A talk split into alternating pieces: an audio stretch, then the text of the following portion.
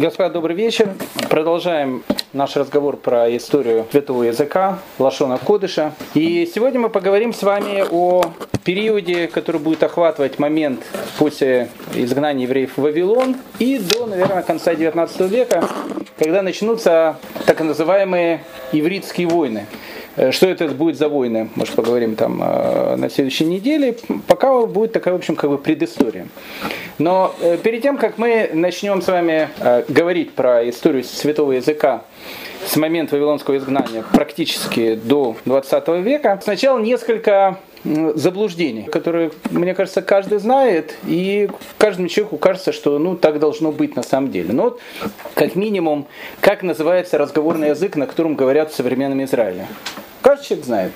Этот язык называется иврит. Если я вам скажу, что понятие иврит возникло тогда же, когда и появились так называемые языковые войны в конце 19 века, для многих это может быть большим сюрпризом. Потому что до этого периода времени священный язык ивритом на самом деле никто не называл. Почему же возник понятие иврит? И какая проблема есть в самом названии иврита? На самом деле есть проблема.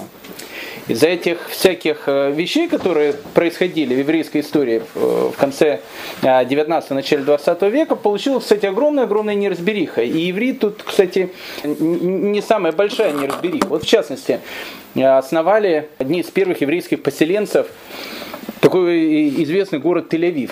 Я не буду сейчас говорить э, про город Тель-Авив. Тель-Авив это, безусловно, город контрастов.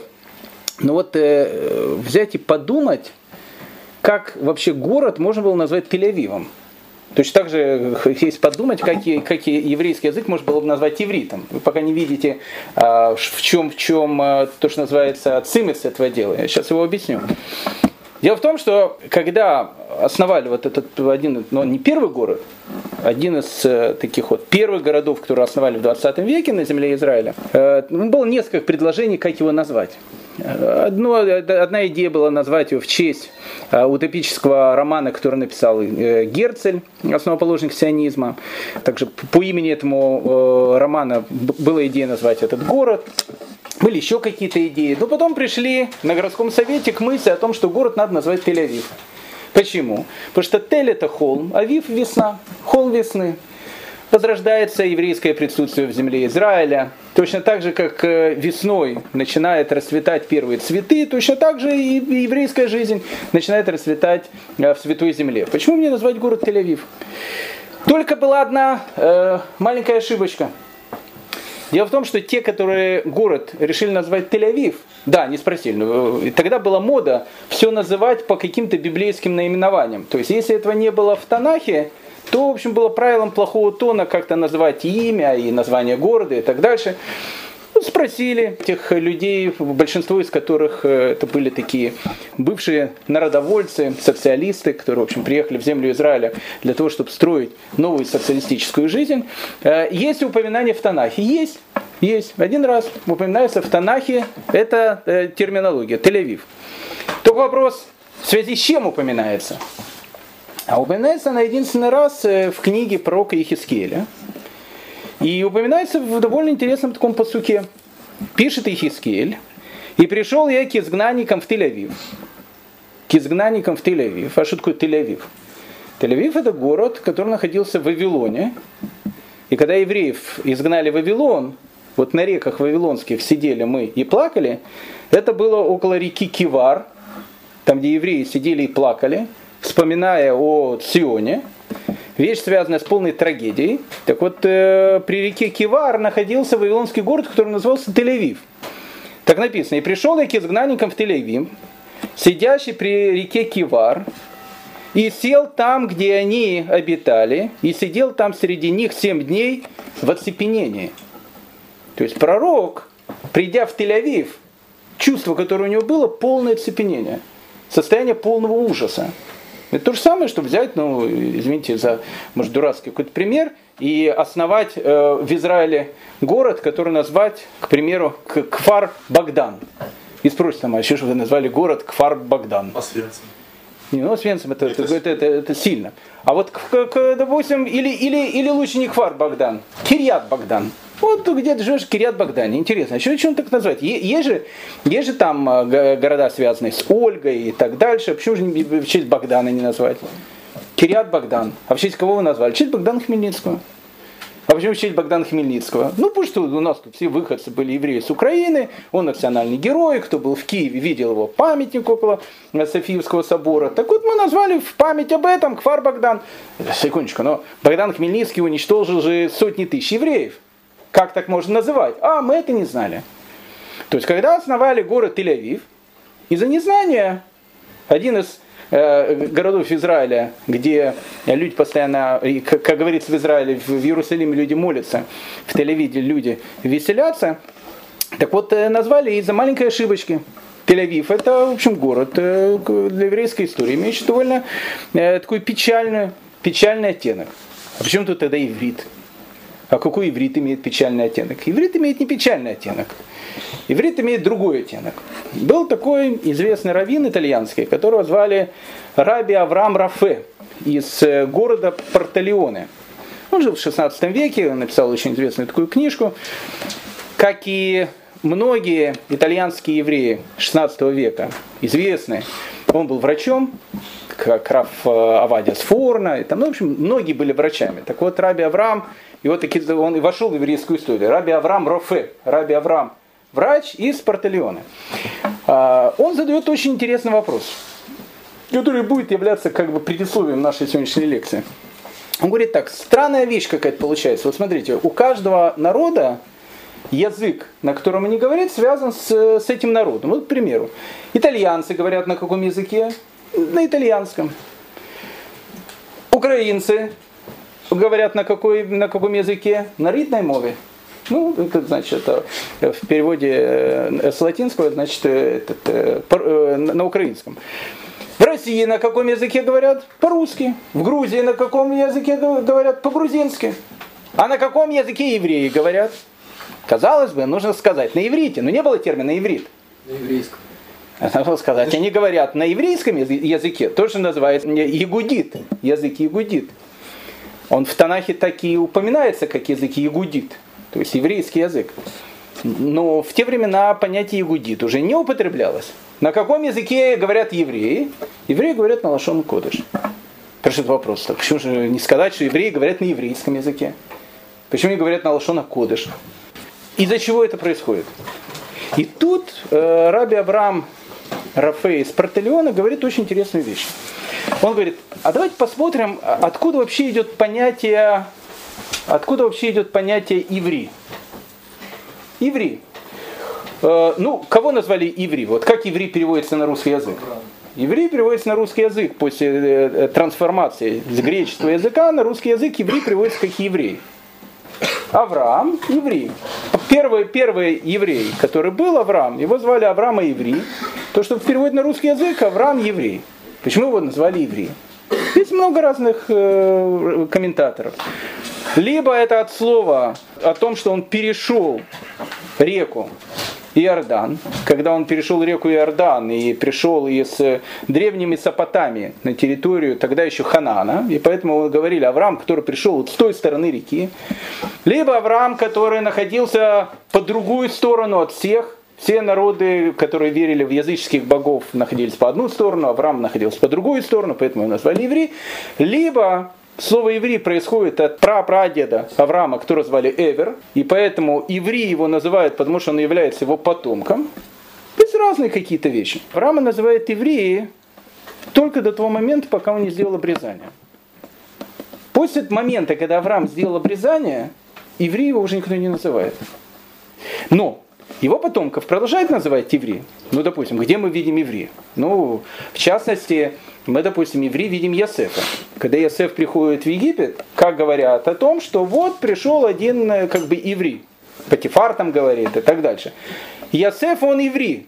То есть, как мы видим это понятие. Э, ну или, допустим, Батия дочь фараона, которая вышла там покупаться и видит э, в этой корзинке плывет маленький Машерабейну. И она его достает, и ей говорят, что это видно, видно, видно из рабов евреев, из евреев. И она это понимает. Либо, допустим, вот эти повивальные бабки, которые, рискуя своей жизнью, не начали убивать еврейских детей, как, как э, э, того говорил фараон. Там тоже употребляется имя еврей. Вот понятие евреи, оно употребляется до горы Синай. С момента получения еврейского народа на горе Синай Торы название еврея оно перестает употребляться. Оно э, э, встречается в Танахе только несколько раз. Оно встречается в книге Дворим и в контексте плохом. Эвет и еврей, еврейский раб. Есть Эвет Кнаани, не еврейский раб, есть понятие Эвет и еврей, еврейский раб. Так вот, понятие евреи тут идет в плане раба, в плане человека очень униженного. Таком же понятии, кстати, он встречается и э, у пророка Ермиягу. Тоже он связан понятие еврей с рабством. Единственный раз, довольно странная такая вещь, когда сам человек в Танахе говорит, что я еврей, это был Йона. Когда Йона убегает от, от голоса Всевышнего, который говорит, иди в город Ниневию, в город Нинвы, и скажи, чтобы этот город там э, раскаялся и так дальше. Что делает пророк Йона? Он садится в корабль, уплывая там в далекие страны, и вот когда его с ним говорят вот эти моряки, которые видят, что происходят там какие-то странные э, аномальные вещи, бури и так дальше, кто ты такой? Йона говорит, я еврей. Ну и тут как бы Иона говорит, что он еврей. Тоже в плане каком-то полууниженном. То есть я что-то сделал очень плохое.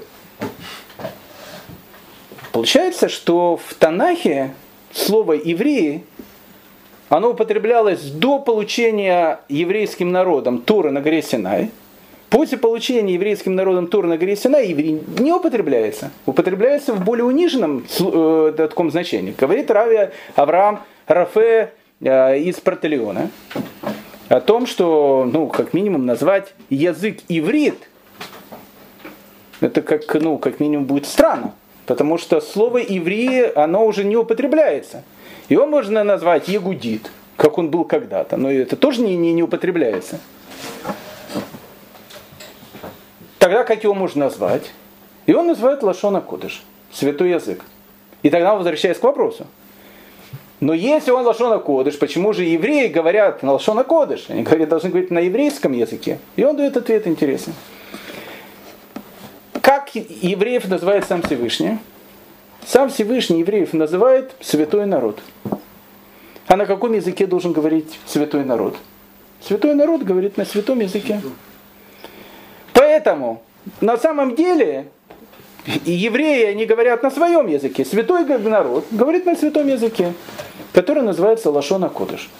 Поэтому, когда, еще раз, э, там, в 19 веке э, э, язык, на котором сейчас говорят в современном Израиле, мы к нему подойдем, назвали иврит, Тут была немножко как бы такая вот вещь по Раби Аврааму Рафе из Портальоне, то же самое, как, ну, неувязочка, как с Тель-Авивом вышло.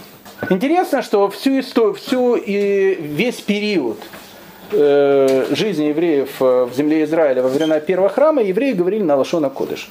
На священном языке, который, еще раз, как я говорю, называется на языке Танаха Ягудит. Иудейский язык, еврейский язык, Лашона Кодыш, святой язык. За лет сто до разрушения Иерусалимского храма очень интересно, арамид, который потом становится основным языком евреев, никто не знал кроме самой-самой такой высшей знати. Откуда мы это знаем? Ну, мы э, это прямо видим, э, написано в самом Танахе. Раби Гдалия ибн Яхия, тоже один из великих раввинов 16 века, э, утверждает о том, что как бы арамит, он был, ну как бы его никто не знал. И доказательство это очень простое.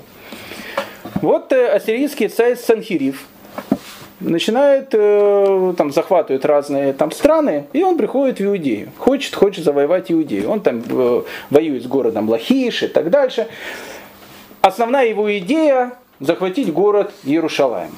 В городе Иерушалайме находится тогда очень-очень праведный еврейский царь.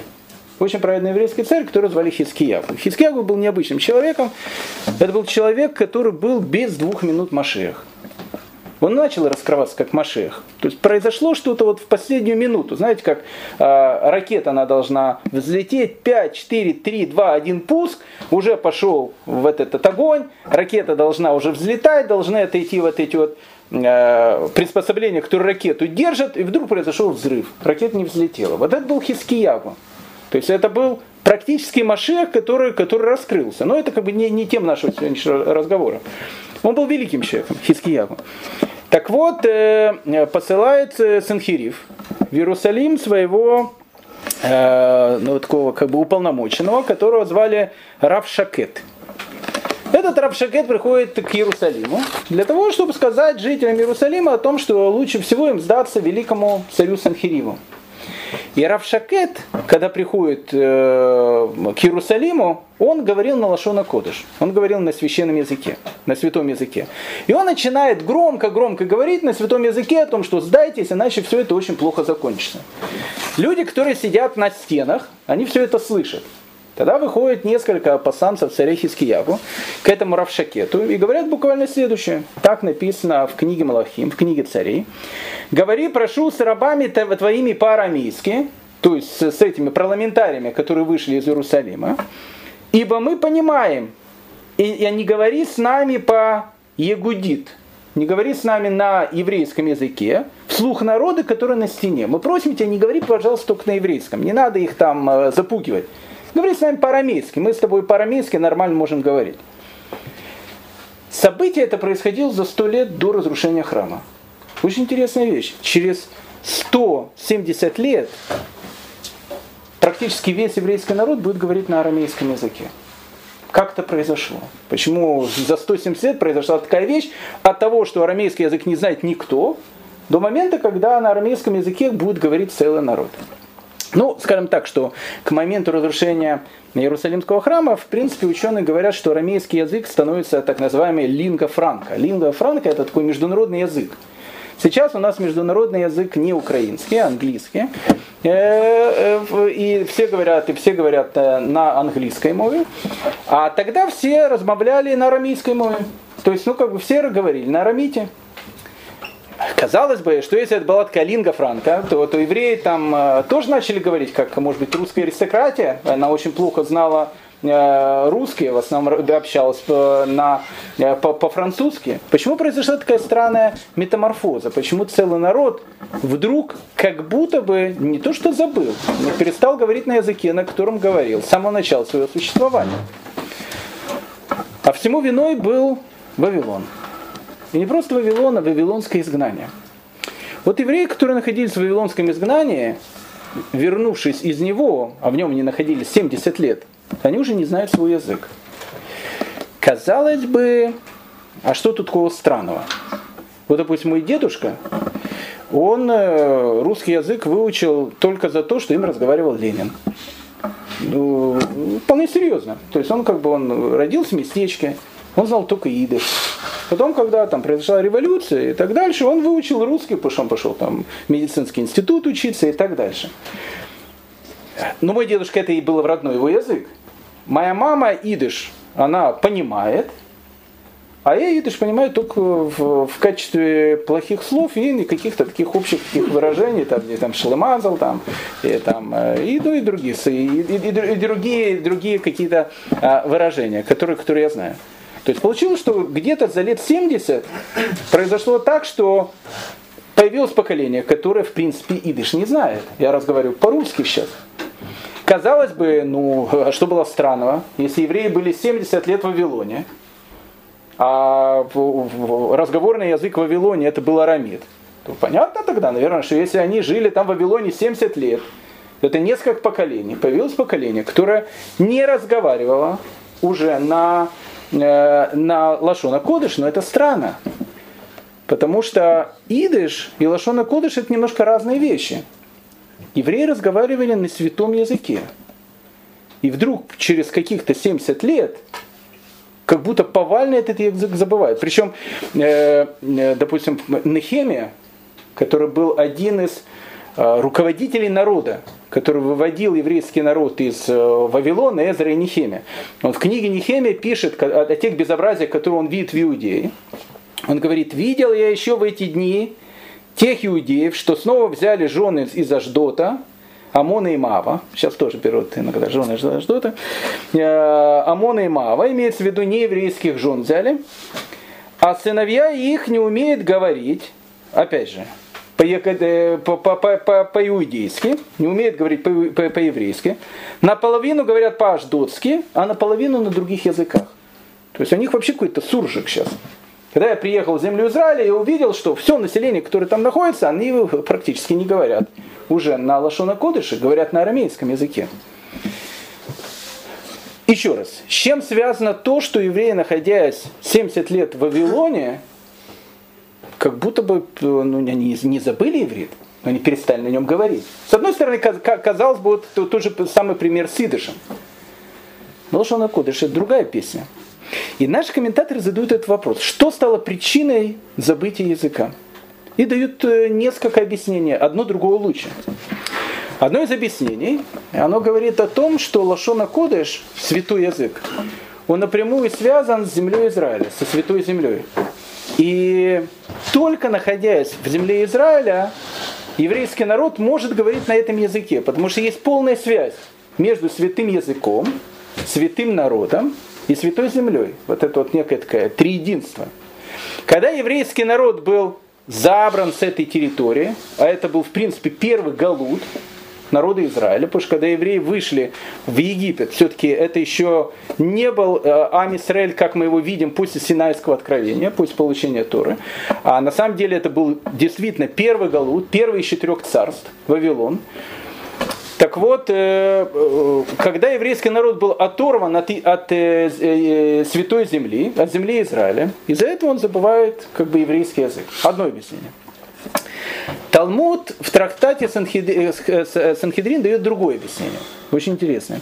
Он говорит так, территория Вавилона, современный Ирак, она способствует забывчивости. Вообще на этой, на этой земле многие люди очень многие вещи забывают. Дон Схаха Барбанель, э, вот эти вот слова Вавилонского Талмуда о том, что а, Вавилон способствует забывчивости, дает объяснение. Почему? Дело в том, говорит Дон Исхака Барбанель, что когда-то на территории Вавилона находилась Вавилонская башня. А на Вавилонской башне, как мы знаем, люди, которые решили взбунтоваться против Всевышнего, Всевышний сделал так, что перепутал все языки. Появилось много разных языков. По одной из теорий, с третьей Вавилонской башни они все говорили на едином языке. Написано, был, э, был один язык. Какой это был один язык, на котором говорили строители Вавилонской башни? Это был иврит. Так как После того, как с третьей Вавилонской башни иврит забыли и начали говорить на каких-то разных языках, отсюда, говорит Дон Исхака Барбанель, мы видим, что земля Вавилона, она способствует забывчивости языков. Еврейский народ, находясь там, он как бы забыл этот язык. То, что такое объяснение, которое дает Дон Исхака Барбанель. Раф Маше Сафер дает еще одно объяснение. Он говорит так. На Лашона Кодыш, на святом языке, запрещено разговаривать в, в месте, где находятся идолы где люди поклоняются идолопоклонству. Там есть, кстати, интересная вещь в Талмуде рассматривается, можно ли там на иврите, допустим, разговаривать в нечистых местах, там, в, там, в туалете, там, в микве и так дальше. Э, так вот, э, на Лашона Кодыш нельзя разговаривать в месте, где находятся там, э, там иконы какие-то и еще какие-то вещи. Ну, в общем, какие-то вещи, связанные связанные с, э, ну, с не тем, не той верой в единого Творца, которая, которую э, несет еврейский народ. Так вот, так как в Вавилоне было огромное количество различных идолов, то говорит Раф Маше Сафер, что сами мудрецы, они как бы попросили, заставили евреев, чтобы они не учили своих детей лашона кодышу, для того, чтобы в этом нечистом месте, как Вавилон, не звучал священный язык. Как бы там ни было, мы видим факт. Факт остается фактом. Когда евреи приходят из Вавилона, они все говорят уже на арамейском языке. Есть еще одно объяснение. Э, когда евреи вернулись из Вавилона, и они построили второй храм, так для того, чтобы евреи как бы не забывали о том, что вот этот второй храм, который они построили, на самом деле это является продолжением Галута, Потому что вавилонский э, галут закончился, евреи, хотя уже были в земле Израиля, начался персидский галут. И большая часть еврейского народа жила уже в Персидской империи, потом в Греческой империи. Так для того, чтобы евреи, евреи запомнили о том, что состояние, в котором они сейчас живут, это неправильное состояние, было сделано несколько таких запоминалок. Одна из этих запоминалок – язык. Они говорят на чужом для них языке. А вторая запоминалка – название месяцев. Ну, вы же знаете, что еврейские месяцы, они как бы, э, ну, не еврейские. Потому что, э, ну, не знаю, да, я не, не хочу сейчас какие-то какие вещи приводить, ну, вот там Тишрей, Адар, э, ну, Сиван и, и, и, и так дальше. Это как бы это, это название вавилонских месяцев. Точно так же, как в современном Израиле говорят август, не думая о том, что август в честь августа, июль в честь Юлия Цезаря и, и, и, и так дальше. Так одна из вещей о том, что арамейский язык, точно так же, как и название чуждых для евреев месяцев, которые уже стали как бы еврейские месяцы, он есть для того, чтобы евреи помнили о том, что они до сих пор находятся в Галуте.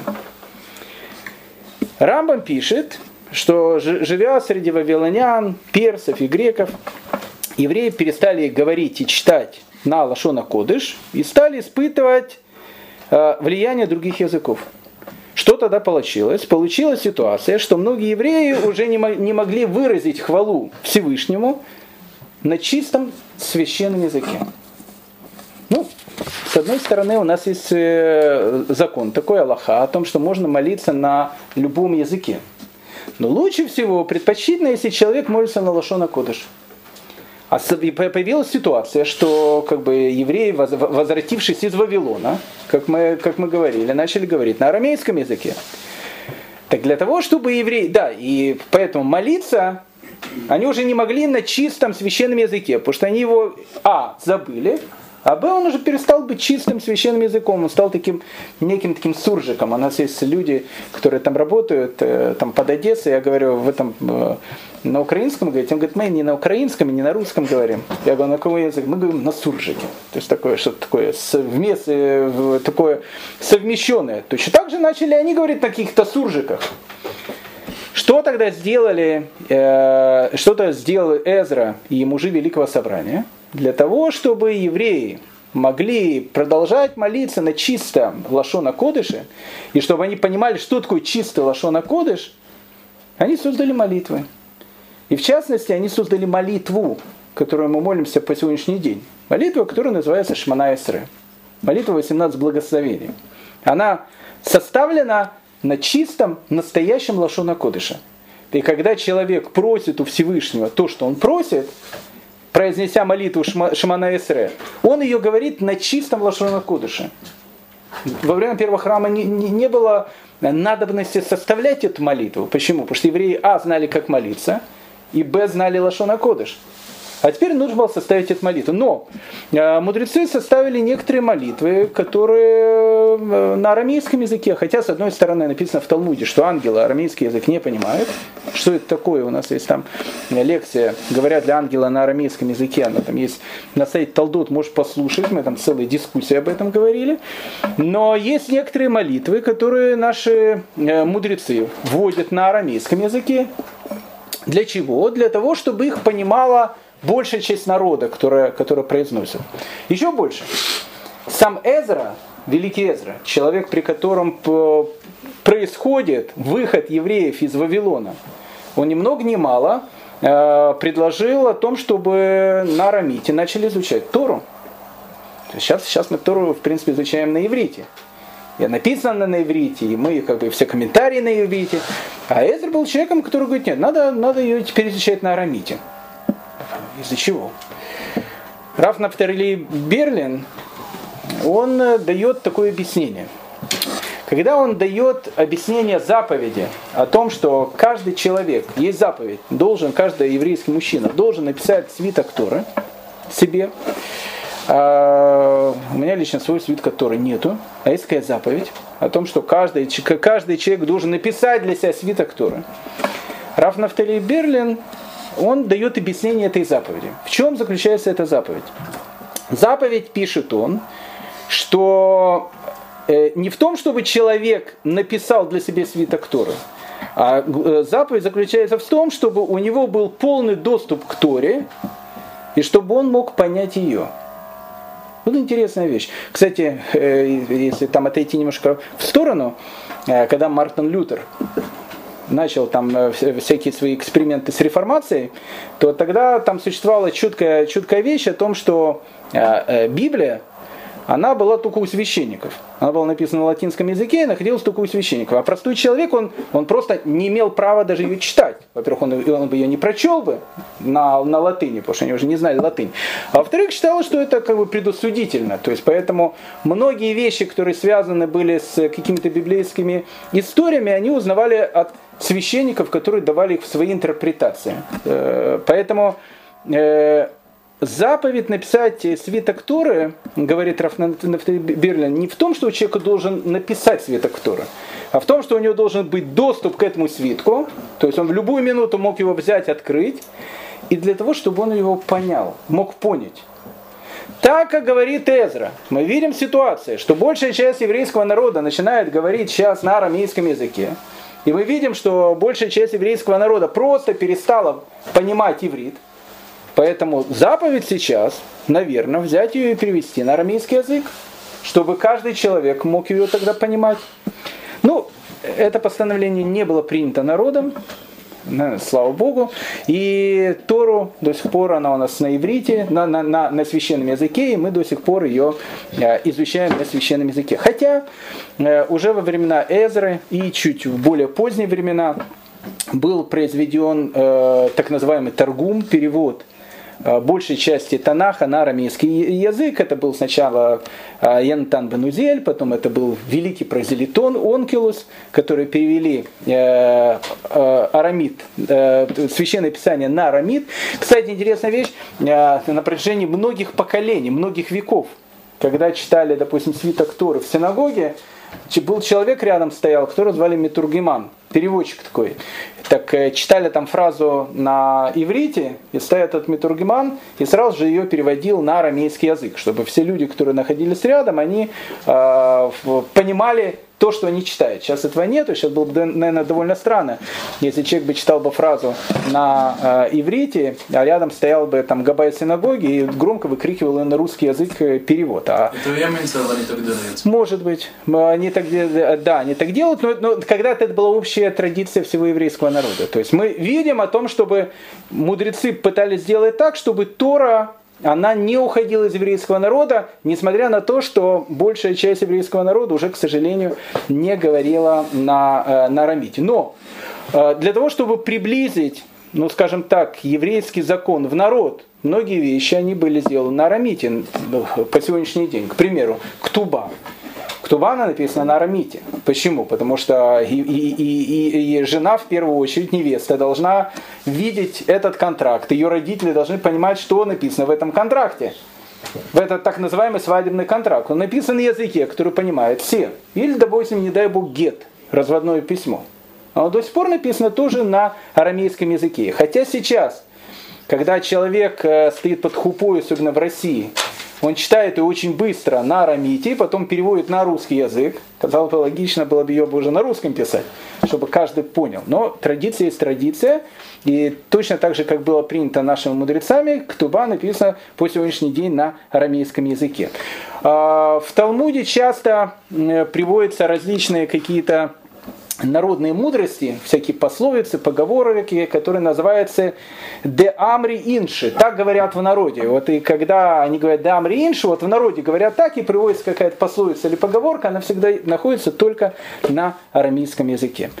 А, но потом э, наступает следующий период еврейской истории, когда приходит Саша э, Александр Филиппович Македонский э, вместе со своей греческой компашкой. И, и начинается полная, э, полная ну какой, не, не русификация и не украинизация, а греконизация. Начинается полная греконизация. И, и, и, да, и тогда мы видим, эллинизация начинается. Тогда мы видим, что когда начинается греконизация, Хотя многие евреи в земле Израиля, большинство, говорят на арамите, практически каждый человек понимает греческий язык. Почему? Потому что греческий язык становится разговорным языком региона, где живут евреи. Ни много ни мало, допустим, в, в трактате Шкалим написано о том, что в Иерусалимском храме, в, этом случае так говорит Раф Ишмаэль, мудрецы с ним как бы не согласны в этом, но Раф Ишмаэль говорит так, что в Иерусалимском храме стояло три таких, ну, как бы корзины, в которых складывали по полшекеля, которые народ сдавал на Иерусалимский храм, так на каждой из этих корзин было написано по одной букве греческого алфавита. Почему греческого алфавита? Потому что греческий алфавит был как бы известен всем. Многие говорили на греческом языке. И хотя Лашон Акодыш остается как бы ну, еврейским исконным языком, наступает э, ситуация, когда в еврейском народе часть говорит на арамите, особенно те евреи, которые живут на территории Ирака, Персии и так дальше. Большая часть говорит на греческом, в частности, те евреи, которые живут в, тогда в центре эллинистического мира, допустим, в городе Герой Александрии. Кстати, интересно, что в городе Герой Александрии э, Тору в синагогах читали не на иврите, а на греческом языке. И э, этот греческий язык, который, перевод, который назывался Септуагинта. И там греческий язык был очень популярный. Так получилось, что к концу э, эпохи, когда был разрушен Иерусалимский храм, у евреев оставалось, э, как бы было три разговорных языка. Один это был арамид, Второй это был греческий, и это был Лашона Кодыш, который худо-бедно, мудрецы все знали Лашона Кодыш, простой человек мог знать его, как бы он изучал как минимум для того, чтобы понять то, что написано, то, что написано в, в Торе. Э, в 60-м году в Иудейской пустыне нашли так называемую пещеру писем. Очень интересно было одно из таких открытий века. В этой пещере писем находились письма которые евреи писали руководителю второй войны против Рима э, Шимону Баркхоби. И там было очень много писем, очень много, кстати, интересных писем, которые писали солдаты Бархобы, ответ Бархобы, который он писал э, людям каким-то. Видно, там находилось какое-то хранилище, вот этих э, архив. Так если мы видим эти письма, на каком языке переписывались евреи друг с другом, мы видим, что там есть три языка. Большая часть писем на арамите.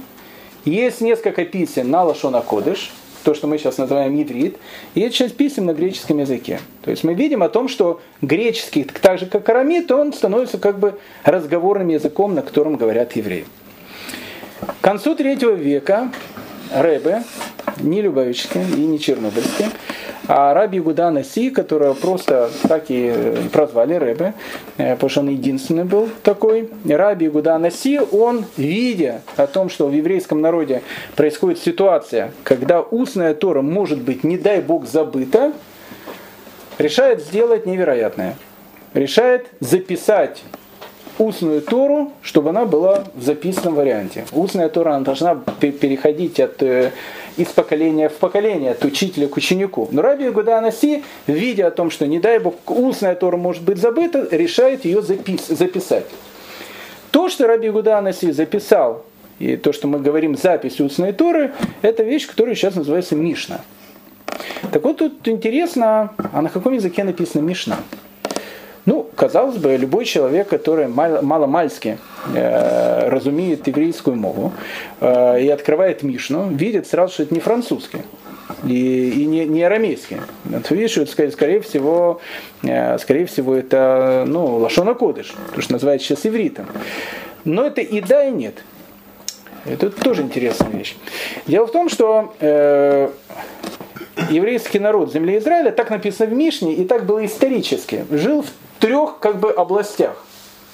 Одна область это называлась Иудея, вторая область это была Галилея, и третья область это была Трансиордания. То, что мы называем сейчас, это территория, которая находится за рекой Иордан. Там, где сейчас э, находится Хашемитское королевство Иордания. Так вот, евреи, проживающие в этих трех областях, у каждого из них был свой диалект Лашона Кодыша. Интересная вещь. То есть так же, как есть различные диалекты идыша, к идышу мы тоже подойдем, точно так же были три диалекта Лашона Кодыша. Был Лашона Кодыш иудейский, Лашона Кодыш галилейский и Лашона Кодыш трансиорданский. Понятно, что это был один и тот же Лашона Кодыш, священный язык, он не может быть разный. Но диалект, он так и называется диалектом, потому что что-то там было другое. Так вот, Лашона Кодыш, на котором говорили в Галилее, он имел очень сильное влияние арамейского языка.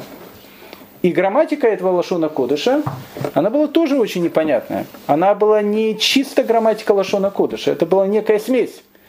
Смесь грамматики арамейского языка и смесь грамматики иврита. Мудрецы, которые жили в Галилее, и в частности там жил Раби Гуда Наси, Мишно записывают именно этим диалектом Лашона Кодыша. Рамбам пишет, что Мишна использует неправильную грамматику. То есть, ну скажем так, грамматика Мишны, она неправильная. То есть э, грамматика классического Лашона Кодыша, на котором написан весь Танах, она немножко другая. А если так, как можем выводить там каждое слово до... Секундочку, секундочку. То есть Рамбам говорит о том, что тут как бы неправильная грамматика Лашона Кодыша. Он говорит, что э, сами мудрецы, они говорили на лашона кодыш галилейского диалекта, так как было принято в Галилее.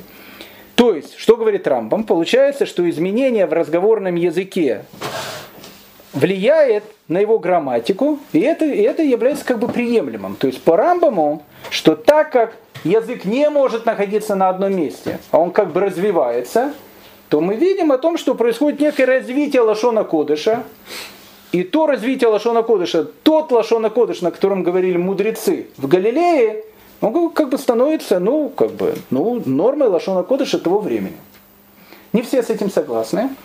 Допустим, Раби Авраам Ибн Эзра, ну, как бы все задавали этот вопрос, что Миша написано, ну, скажем так, не, как Рамбам сказал, на, на неправильном грамматическом Лашона Кодыша.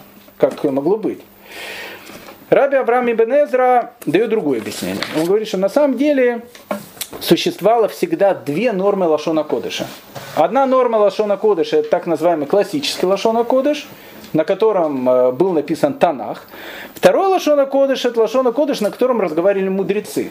И что изначально, с самого начала Лашона Кодыша как бы существовало две вот этих нормы – и мудрецы, как бы, они использовали тот лошона кодыш, на котором они разговаривали. Есть еще одно объяснение, еще более интересное. Оно говорит так, что кодыш это язык, на котором мудрецы, они обсуждают какие-то святые темы, а большинство же народа, оно как бы уже как бы общалось не на лошона кодыш, оно общалось на арамейском языке. И еще больше, мудрецы в повседневной жизни, они тоже друг с другом общались по-арамейски. То есть на, на Лашона Кодыш, на иврите они там изучали Тору и так дальше. Но общались друг с другом уже по-арамейски. Поэтому что делают мудрецы? Мудрецы, они используют свои знания двух языков для того, чтобы создать новый третий язык. Такая очень интересная вещь. Этот язык, который будет называться языком Мишны. Зачем? Этот язык имеет совместную арамито-ивритскую грамматику, и его преимущество заключается в том, что делает Мишну доступной практически каждому человеку, который даже говорит на арамейском языке. То есть мудрецы записывают Мишну на специально не совсем правильном лашона кодыше, для того, чтобы приблизить ее как-то к общему языку, на котором говорила большая часть населения, для того, чтобы они Мишну поняли. Интересно, еще есть вещь. А, ну, как бы Э, священный язык, святой язык, он тоже не может стоять на месте. Появляются многие какие-то терминологии, которых э, не было в Лашона Кодыше. Допустим, как это не страшно звучит, но во времена э, Лашона Кодыша не было понятия седьмая модель айфона. Ну не было такого понятия. Как-то айфон надо назвать. И этот махшир, то, что называется приспособление, которое будет называться седьмая модель айфона, тоже надо как-то назвать. Не было такого понятия. То есть были более другие духовные понятия, а седьмой модели айфона не было. Поэтому что мы видим? Мы видим, что, к примеру, мудрецы Талмуда, они вводят много слов, которых э, которых не было в классическом Лашона Кодыше. Они появляются уже в языке Мишны. Очень многие слова. Допустим, такие слова, как царих, должен, или ившар, можно, или такое как бы э, популярное слово, как хатуль, кошка. Но не было кошки в Танахе. Хатуль впервые оно используется мудрецами Мишны. Еще больше. Некоторые слова, которые в Танахе э, имеют одно значение, у мудрецов они иногда очень часто начинают приобретать другое значение. Ну, допустим, э, ну, такое известное слово, как хафец. Это то, что обозначает желание. Ну, вот у нас есть понятие хафец хаим, желающий, жаждущий жизни. У мудрецов Талмуда слово хафец, оно имеет второе значение. Какое второе значение? Некий предмет.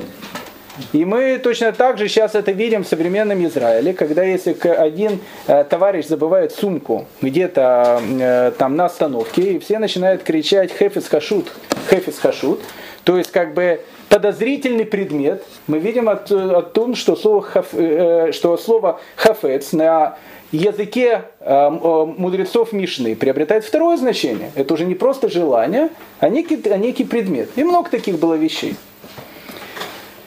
Талмуд, который является объяснением мудрецов слов устной Торы, он же написан на том языке, на котором разговаривают мудрецы Талмуда. А мудрецы Талмуда, они разговаривают на арамейском языке, поэтому Талмуд, он записан уже по-арамейски.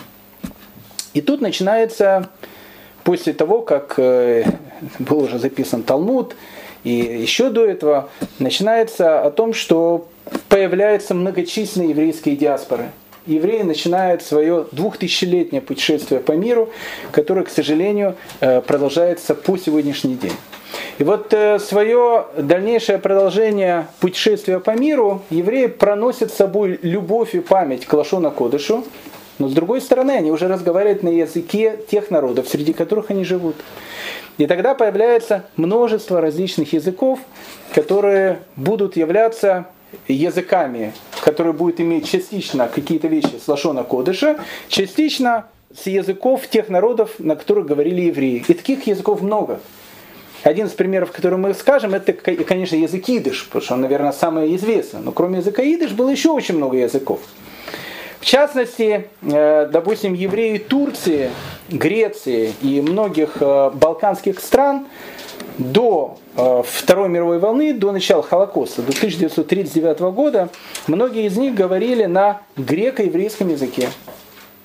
Греко-еврейский язык. Это был греческий язык с элементами лашона кодыша, то есть это был нечистый греческий язык. Это был такой же нечистый немецкий язык, как кидыш. Это был некий греко-еврейский язык, на котором разговаривали многие евреи. Кто говорил на этом языке? Говорили те евреи, которые жили в той части мира, которым владела уже расколовшаяся тогда Римская империя. Вот эта вот часть Восточной Римской империи называлась Византия. И в этой части Римской империи говорили на греческом языке. И многие греки говорили на вот этом вот э, греко-еврейском языке. Или, допустим, э, ну, один из, наверное, из самых известных языков был это арабо-еврейский язык. Арабо-еврейский язык, он даже назв... Э, имеет свое название. Называется тавсир – а, на этом языке, кстати, творили много великих людей.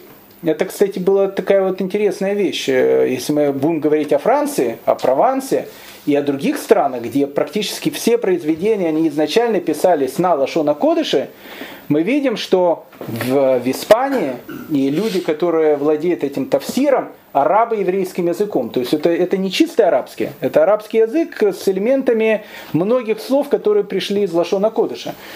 А, было написано много книг, в частности на э, Тавсире был написан Кузари, который написал Раби Гудай Ливи. Он не был написан на чисто арабском языке, это был такой арабский идыш.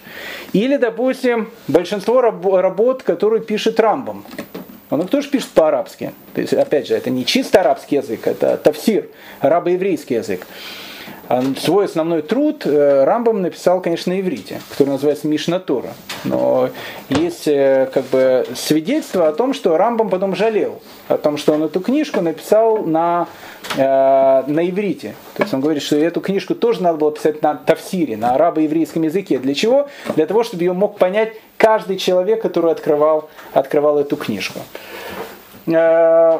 Э, интересно, тавсир это был язык, который, э, арабо-еврейский язык, который использовал еврейскую э, письменность. Поэтому на тавсире писали еврейскими буквами, но это был, конечно, арабский язык. То есть так же, как на идыш, тоже пишут еврейскими буквами, но это уже язык, который имеет много-много различных смешаний. Либо, допустим, известный такой язык появляется как ладина. Ладина – это э, язык, который, на котором говорили евреи э, той части Испании, которая в результате реконкисты э, туда она отошла к христиано говорящей части Испании.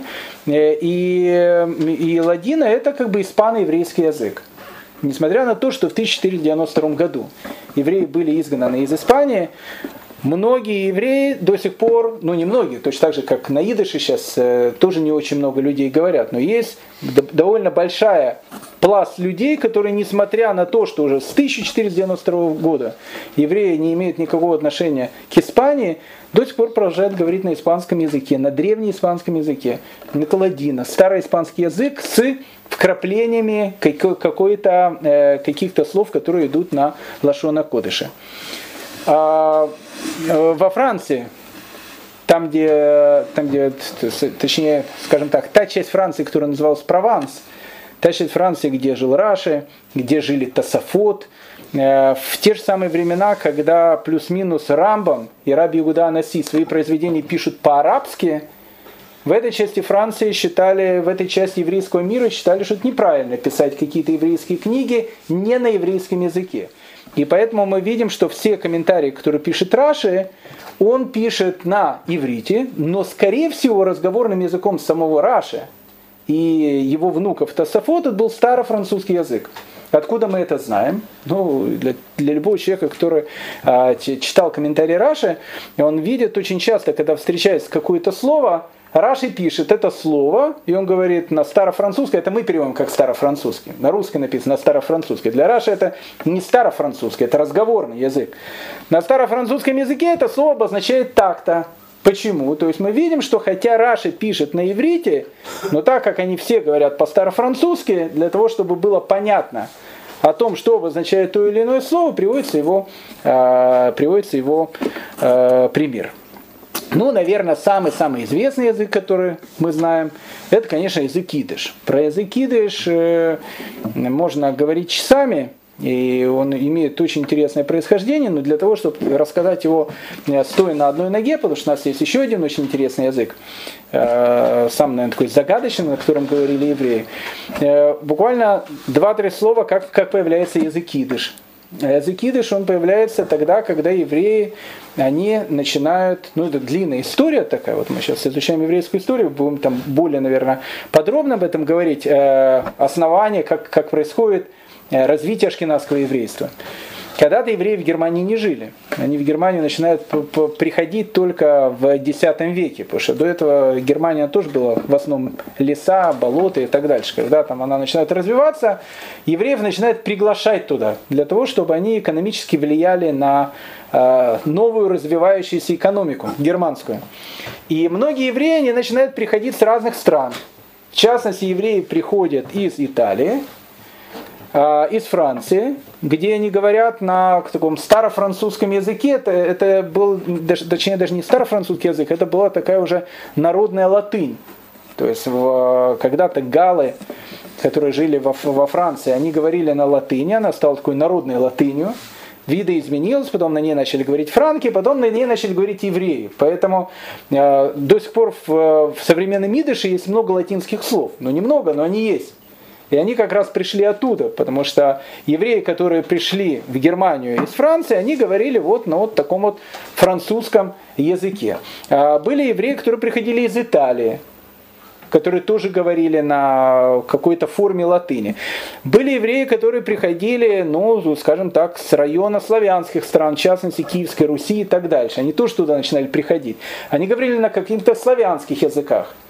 И так как они все пришли в Германию, и они начинают говорить на новом языке для себя, то они вносят в этот язык, а, многие выражения, о которых они говорили на тех языках э, э, стран, откуда они пришли, и множество каких-то вещей, которые они, понятно, берут с Лашона Кодыша. Если мы с вами говорим на русском языке, мы тоже говорим, религиозные многие евреи говорят тоже не совсем на правильно, чисто русском языке. Почему? Потому что есть огромное количество каких-то понятий, которых, которые мы понимаем, а другой человек, допустим, не поймет. Вот мы говорим там, не знаю, там когда шкия, или надо сейчас сделать авдалу, или, или там зажечь шабатные свечи. То есть какая-то какая терминология, которую мы... Или испечь халы. Какие-то вещи, которые, ну, как бы, которые приходят с иврита, но мы их употребляем, потому что, ну, как бы, мы как бы мы используем эти выражения. И есть огромное количество разных выражений, которые мы используем. Так значит, начинает появляться идыш. Потом евреи, которые говорили в Германии на вот этом вот старонемецком языке с вкраплением латыни, неких каких-то славянских сначала слов и так дальше. Потом их начинает движение на восток. Это целая длинная история. Евреи вместе с германскими переселенцами начинают идти, вот, допустим, на территорию современной Богемии а потом на территорию там, э, современной Польши, а потом уже на территорию там, Руси и так дальше. Так вот, когда они вместе с германскими переселенцами переселяются туда, они не забывают, точно так же, как немцы не забывают немецкий язык, точно так же евреи не продолжают говорить на том языке, на котором они говорили в Германии, на старонемецком языке, с вкраплением уже других языков. Плюс, находясь в славянских странах, в частности в Богемии, включается огромное количество славянских слов, которые, которые употребляет народы, среди которых жили евреи. И так вот получается такой общий, общий такой суржик, который начинает, начинает называться идышем. Кстати, хочу вам сказать, что точно так же, как понятие иврит возникло в 19 веке, точно так же и понятие идыш возникло тоже в 19 веке. До этого идыш идышем никто не называл. А идыш называли э, ашкенадским языком, потому что в Германии называли эрец ашкеназ. А потом, чтобы было более солидно дать э, наименование, вот уже в 19 веке э, ашкенадский диалект, как, как его называли, начали называть э, словом идыш, то есть, э, то есть и еврейский язык. Но был еще один язык, очень интересный. Э, и это, наверное, сегодня последний язык, который мы э, э, сегодня будем упоминать. Это язык, который назывался Лашон Кнан. Очень интересная такая вещь, хананейский язык. Я в том, что на хананейском языке говорили евреи, которые жили в славянских странах.